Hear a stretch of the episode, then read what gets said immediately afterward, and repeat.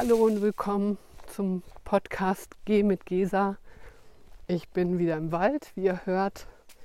Und wir haben das letzte Mal über Symbolon gesprochen und warum ich in der Natur Entsprechungen finden kann. Symbolon und dann auch ähm, dieses Waldhören und warum das funktioniert. Heute würde ich gerne noch mal so ein bisschen darüber was sagen und auch von der großen Lüge erzählen, die mir mein Lehrer mal erzählt hat. Und ähm, anfangen möchte ich gerne mit einem Rückblick auf gestern, das Symbolon. Symbolon heißt auch das Zusammengewürfelte. Und das finde ich ganz spannend in dem Zusammenhang, weil wenn ich eine Entsprechung finde im Außen, in der Natur, die mit mir resoniert, dann wird das zusammengewürfelt. Und die Frage ist natürlich immer, wer würfelt denn da? Spannend finde ich auch, ähm, das Gegenteil davon heißt Diabolon, das Auseinandergewürfelte. Also ihr dürft jetzt selber mal ein bisschen nachsinieren, wie das für euch ist. Ich finde beide Zusammenhänge echt sehr, sehr spannend. Warum wirkt das? Warum finde ich etwas, was nur mir entspricht? Hm, unser Gehirn ist so aufgebaut, dass wir unglaublich viele Eindrücke jede Minute sammeln hier auf dieser Welt. Und nur ein Teil davon, ich glaube ein ppm, also ein Part per Million, erreicht unsere Gehirnzellen. Alles andere wird systematisch rausgefiltert.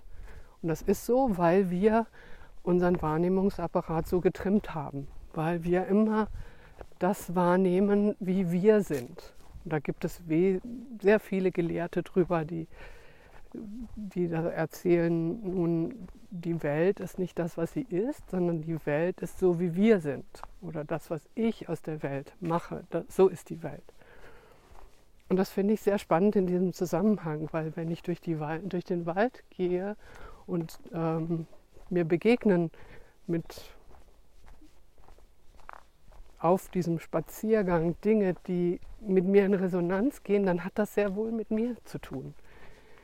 Ich finde das auch immer sehr interessant, wenn zehn verschiedene Menschen durch den Wald gehen und mir zehn verschiedene Geschichten darüber erzählen. Und eine ist so unterschiedlich wie die andere, obwohl es der gleiche Wald ist. Obwohl ich auch durch diesen selben Wald schon hundertmal gelaufen bin und meine Geschichten sind auch ganz anders. Das heißt, sie haben wirklich mit mir zu tun. Und das, was ich da wahrnehme, hat auch mit mir zu tun.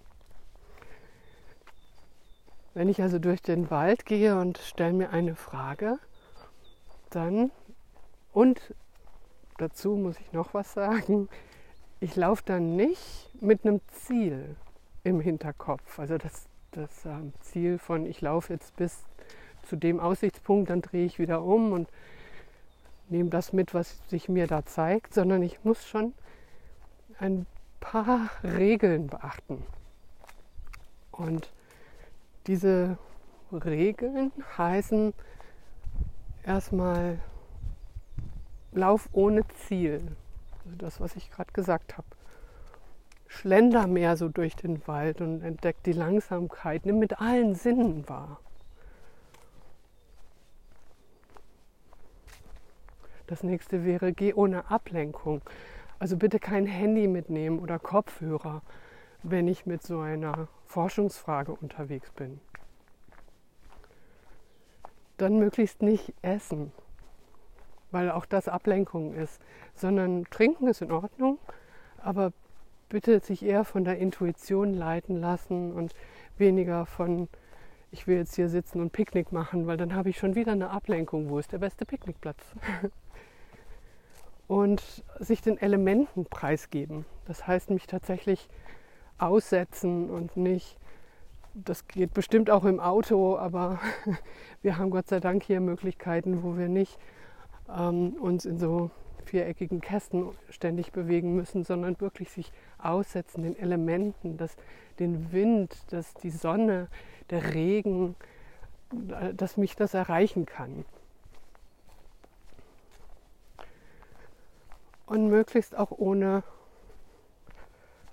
eine gewisse Erwartungshaltung, weil die kann nur enttäuscht werden. wenn ich eine Vorstellung habe, dann stehe ich immer vor der Vorstellung.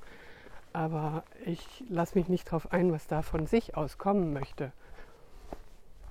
Und tatsächlich meiner Intuition trauen, die mich irgendwo hinführen wird, wo es ganz richtig ist für mich oder wo es informativ werden wird für mich. Und da ist dann etwas, wo ich merke, das wird heutzutage auch immer wichtiger, diese Verbindung mit der Welt. Und hier kommt das, was mein großer Lehrer Stephen Foster und seine immer noch Gott sei Dank lebendige Frau Meredith Little ähm, mir schon früh beigebracht haben, als ich diese Ausbildung begonnen habe mit diesen an die Natur angelehnten Instrumenten ähm, die haben immer gesagt, wir sind nicht anders wie Natur. Das, was wir im Außen sehen, ist nichts anderes wie das, was wir im Innen haben. Und das ist wie Familie oder Interconnectedness. Interbeing, sagt Thich Nhat Hanh.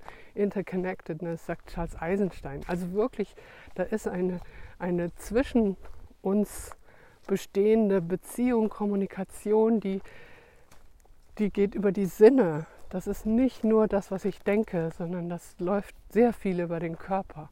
Es ist auf einer ganz tiefen Ebene Erinnerung. Und wenn ich mir also diese Tabus vornehme und sage, ich laufe durch den Wald, keine Ablenkung,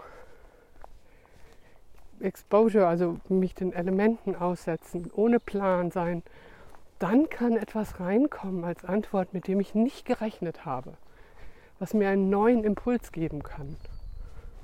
Und somit ist dann ein solcher Waldspaziergang, ein intuitiver Waldspaziergang, ein wunderschönes Ritual. Und wenn wir jetzt nochmal an Rituale denken, ein Ritual hat einen ganz klaren Anfang, ein ganz klares Ende und eine Absicht. Sagen wir mal, der Anfang wird durch eine Schwelle markiert, ein Strich in den Sand, oder wenn ich aus meiner Türschwelle raustrete, dann setze ich meinen Fuß ganz bewusst in diese andere Welt, die nur den Auftrag hat, mich zu, mit mir selbst zu verbinden und mit dem, was größer ist als ich. Und wenn ich mit dieser Absicht unterwegs war, mit meiner Frage vielleicht, und dann genügend gesammelt habe, was mir neue Impulse gibt, dann wieder über eine wiedergezogene Schwelle heraustreten und sich vielleicht bei mir selber zu bedanken, dass ich das gemacht habe bei der großen Natur für die Impulse, die ich bekommen habe. Und dann ist das Ritual wieder beendet. Mit dieser, in dieser Weise kommt man an neue Ideen, an neue Impulse und wiederholt nicht diese Punkte, die man mit Hilfe seiner Wahrnehmungsfilter immer schon rausfiltern würde.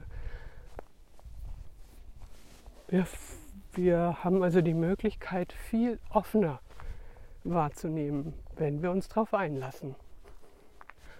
Und in diesem Sinne wünsche ich euch für den nächsten intuitiven Spaziergang viel Spaß. Schreibt mir eine Mail, wenn ihr irgendwas gefunden habt, wo ihr sagt, wow, da habe ich doch wirklich eine Einsicht bekommen. Und wenn nicht, schreibt mir trotzdem. Danke fürs Hören.